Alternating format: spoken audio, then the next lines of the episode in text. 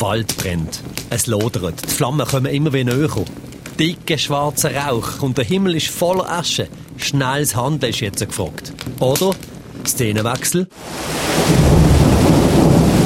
Ein Gewitter. So ein Gewitter, wie es nur gerade alle paar Jahrzehnte gibt. Die Strassen, die Unterführungen, Felder, alles überschwemmt und das Wasser steigt und steigt. Evakuieren, und zwar jetzt, sofort. Retten, was noch zu retten ist. In so einem Szenario oder eben auch im anderen, wie würdest du lieber gewarnt werden? So?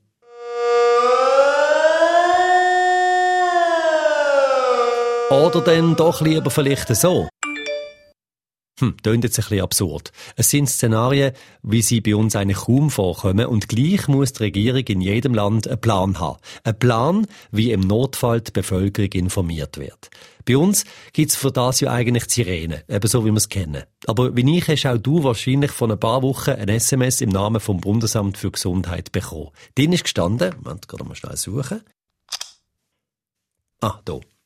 Die Swiss Covid App des BAG kann Sie informieren, wenn Sie engen Kontakt zu einer erkrankten Person hatten. Und ein bisschen weiter unten steht dann noch, das BAG verfügt nicht über Ihre Kontaktdaten. Schon mal speziell. So eine SMS vor der Regierung zu bekommen, passiert ja nie bei uns, sonst. In anderen Ländern gehört das aber schon fast zum Alltag.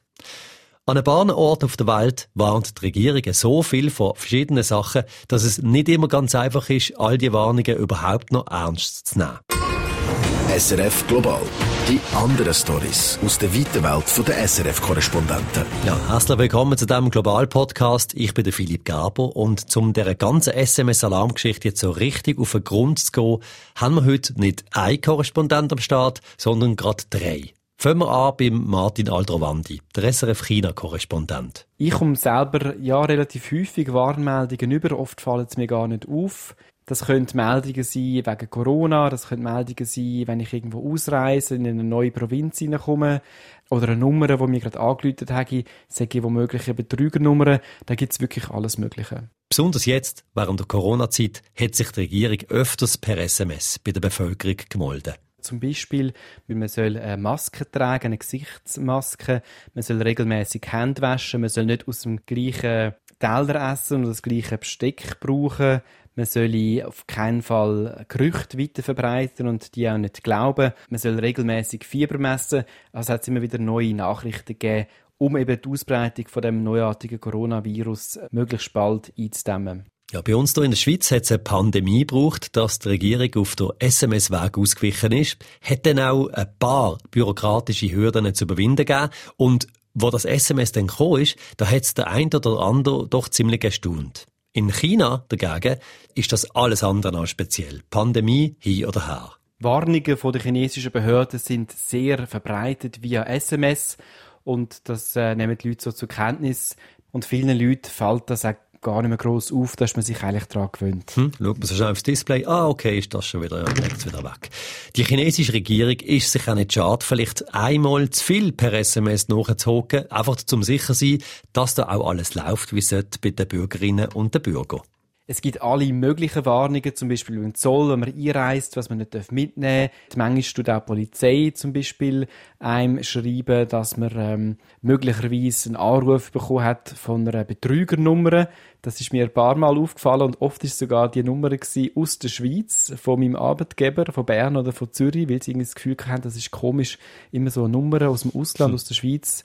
Und da hat es zum Teil mehrmals hintereinander sogar äh, Warnungen gegeben. In China gibt es scheinbar ein SMS von der Regierung für jeden Fall. Vielmal wichtig, manchmal ein bisschen weniger. Gehen wir noch ein paar Zeitzonen weiter östlich. Dort sind es genau so Nachrichten, die entscheiden können zwischen sicherer Rettung oder alles verlieren. Als fleissiger Global-Podcast-Abonnent ahnst es vielleicht schon, wir gehen auf Australien. Der SRF Australien-Korrespondent Urs Walterlin, der ist sicher so SMS vor der Regierung gewohnt und kommt fast ein bisschen ins Schwärmen, wenn er so an das Sirenensystem in der Schweiz denkt. Das ist natürlich schön, wenn man so ein System kann haben in einer so einer dicht besiedelten äh, Umgebung wie jetzt der Schweiz. Äh, da ist das schon ein bisschen anders. Äh, es gibt zwar vereinzelt äh, schon Warnsystem per Sirene, also sicher nicht so toll organisiert wie in der Schweiz. Ich weiß gar nicht, ob es das überhaupt noch anders gibt auf der Welt. Aber äh, da gibt es zum Beispiel äh, an der Küste gegen Tsunamis gibt es vereinzelt solche Sirenen. Aber eben, wie gesagt, im, im, im weit verzwickten und doch sehr zersiedelten australischen Busch ist das keine Option. Es ist darum sehr wichtig, äh, Backup zu haben, wenn man auf dem Land lebt. Ich beispielsweise habe natürlich eben ein Mobiltelefon, äh, wo man äh, eine Nachricht kann empfangen kann. Wenn das dann nicht funktioniert oder ausfällt, dann haben wir noch ein Festnetztelefon. Und für die Situation, wenn auch noch der Strom ausfällt, dann haben wir noch zwei, äh, ich nenne es jetzt einmal Großmuttertelefon, wo über äh, Festlinien laufen, also ohne Elektrizität. Im australischen Outback ja, da muss man sich bis zu einem gewissen Grad aufs Mobilnetz verlassen. Aber eben so ein Backup-Plan zu haben, ist definitiv keine schlechte Idee. Ein aktuelles Beispiel, warum die Warn-SMS in Australien so immens wichtig sind, haben wir diesen Winter natürlich gehört und gesehen in den Nachrichten. Australien hat brennt und Tausende von Menschen haben ihr Daheim verloren. Also SMS, aber auch das gute alte Telefon, nämlich mit, mit Spruchnachrichten, die werden primär eingesetzt, um vor der Feuergefahr zu warnen. Wir haben das im letzten australischen Sommer gesehen, also vor jetzt gut sechs Monaten. Ähm, ohne das Warnsystem hat es wohl mehr Tote gegeben, also nur, nur in Anführungszeichen 34 Menschen, die in diesen horrenden Buschfeuer gestorben sind. Ich mag mich gut erinnern an den Urs Walterlin, der wirklich mit den Koffern und alles parat gestanden ist, um dann relativ schnell wegkommen, wenn Flammen kommen, auch selber im australischen Outback. Um ihn herum hat es brennt und die Flammen sind noch bis im Haus gewesen. Im schlimmsten Fall eben dann zählt jede Sekunde. Und früh genug wissen, wie die Situation aussieht, ist besonders wichtig. Darum ist er auch froh, dass er so Nachrichten bekommt von der Regierung.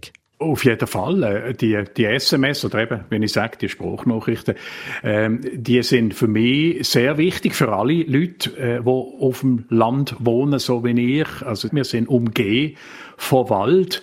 Äh, bei diesen Inferno, da vor etwa jetzt gerade einem halben Jahr, haben wir mehrfach bangen, dass das Feuer auch zu uns kommt. An einem Tag ist es äh, nur etwa 15 Kilometer entfernt gewesen. Das ist keine Distanz für ein grosses Feuer, wo sich äh, bisher äh, besonders gefährlichen Wetterbedingungen mit bis zu 80 Stundenkilometer kann. Aber äh, ich hätte mich keinesfalls nur auf das Alarmsystem verloren. Es ist äh, sicher nicht immer zuverlässig, sicher sicher nicht idiotensicher. Das wird auch ganz klar deklariert über die Infowebseite von diesen Notfallbenachrichtigungen. Wir werden zwar mit diesen Nachrichten im Notfall gewarnt, aber man soll sich nicht ausschließlich auf die SMS verlassen.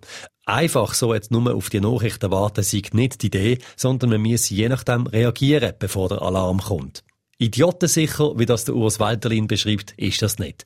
Und das ist eben nicht das einzige Problem von solchen Systemen. Also kein Warnsystem. Äh, ich denke mal, auf der ganzen Welt ist wirklich hundertprozentig zuverlässig. Es, es kann ausfallen und ganz besonders natürlich auch in einer, in einer Naturkatastrophe, äh, wenn die Infrastruktur überlastet ist. Das hat man äh, schon mehrfach gesehen.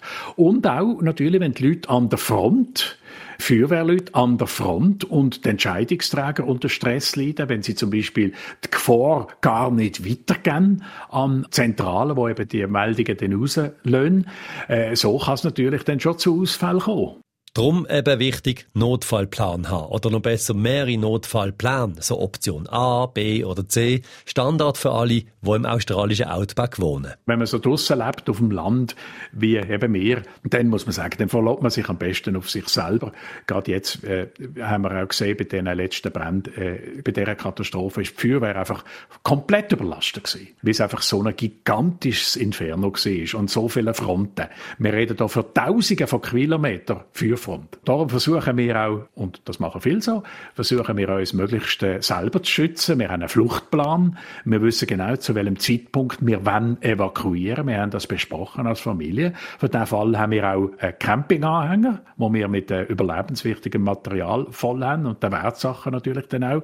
Und mit dem am Auto angehängt, hauen wir dann ab und zwar rechtzeitig. Das ist das Wichtigste, frühzeitig. Wenn es zu spät ist, muss man nicht mehr gehen. Dann ist die Gefahr zu groß.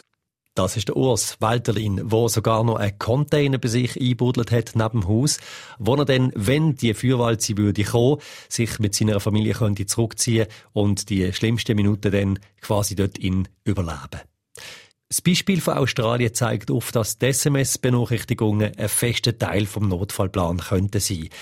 Bei uns in unserer kleinen, dicht besiedelten Schweiz funktioniert das mit den Sirenen eben gut. Sie werden getestet und sind gut hörbar und allen ist klar, wenn die tönen, dann gilt's ernst. Außer es ist gerade der Mittwochnachmittag, wo getestet wird. In Australien, ein riesiger Kontinent, die Leute viel mehr verteilt, zum Teil hunderte Kilometer bis zum nächsten Nachbar. Dort muss eine andere Lösung gehen. Für die Australier funktioniert's und die Benachrichtigungen, die werden ernst genommen. Ein bisschen anders ist das im letzten Land, wo wir jetzt angehen, auf unserer SMS-Rundreise, Russland. Also nochmal schnell. In China zeigt sich die Regierung per SMS besorgt. Wegen allem Möglichen. In Australien wird vor der Buschbrand gewarnt und in Russland? In Russland dort wird so viel gewarnt, dass die Bevölkerung langsam so ein bisschen, wie soll man sagen, eine SMS-Müdigkeit gespürt, sagt der David Nauer, der SRF Russland-Korrespondent. Also zum Teil fast jeden Tag schon ein SMS. Bleiben Sie daheim, gehen Sie nicht raus. Ähm, herzliche Grüße von Ihrem Katastrophenschutzministerium oder irgendwie so in dem Stil. Äh, passen Sie auf mit dem Coronavirus. Da hat sich die Leute auch nerven. Also nach dem Motto, ein bisschen, wir wissen es langsam. Ja, Corona ist natürlich gerade Thema Nummer eins, auch in Russland. Normalerweise gibt es aber einen Punkt, wo die russische Regierung per SMS besonders gern darüber informiert. Das ist vor allem eine Art von Warnung, und zwar eine Wetterwarnung vom Katastrophenschutzministerium. Also wenn es in einer Region in Russland schlechtes Wetter wird, Gewitter, Sturm, heftige Wind, Schnee, Glatteis, was auch immer, irgendwie so ein bisschen äh, ruppiges Wetter wird, gibt es unbedingt eine Warnung per SMS eigentlich an alle Russinnen und Russinnen, die dort in der Region sind, mit ihrem Handy. Die kommen das SMS über. Ja, das Wetter. Smalltalk-Liebling, Gesprächsstarter und eben auch beliebter Fokus, wenn es in Russland um SMS-Warnungen geht. Angefangen hat es mit SMS-Warnungen von der Regierung von ein paar Jahren. Der Auslöser war, wo in Moskau bei einem schweren Gewitter mehrere Leute gestorben sind.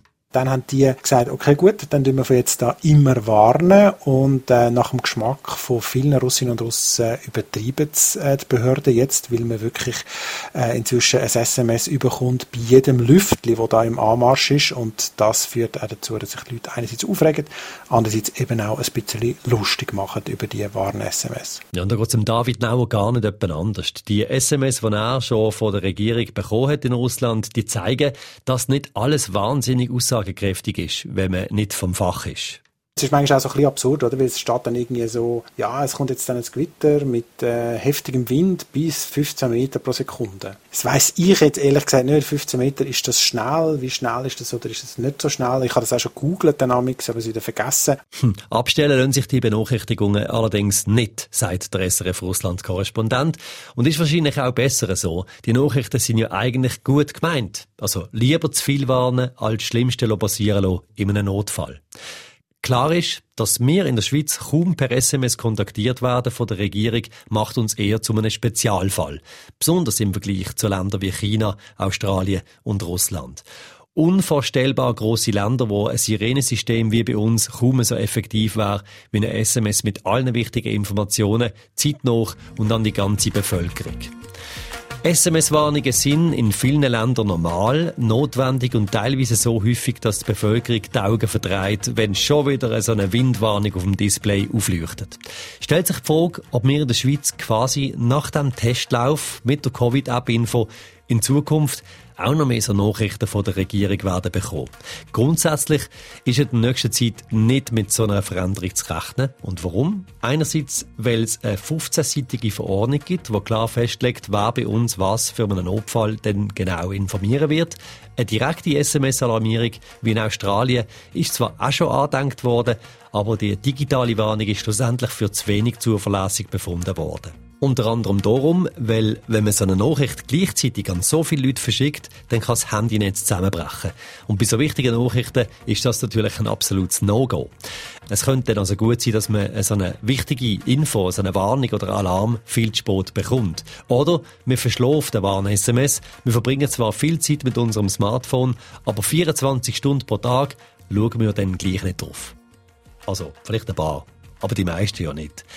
Es sind zu viele unsichere Variablen im Spiel, du merkst es. Im Notfall tönt es also weiterhin in der ganzen Schweiz so.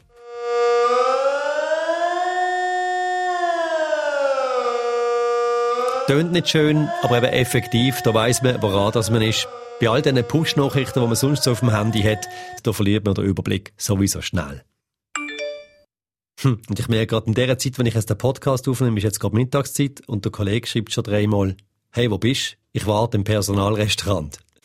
Eine Art Mittagalarm. Und drum gute Zeit dir. Dankeschön fürs Zuhören und Feedback immer gern zu unserem Global-Podcast via Studiomail am besten über srf3.ch. Und jetzt wartet das Menü 1 und der Kollege. Ciao. Bis zum nächsten Mal. SRF Global. Die anderen Stories aus der weiten Welt der SRF-Korrespondenten.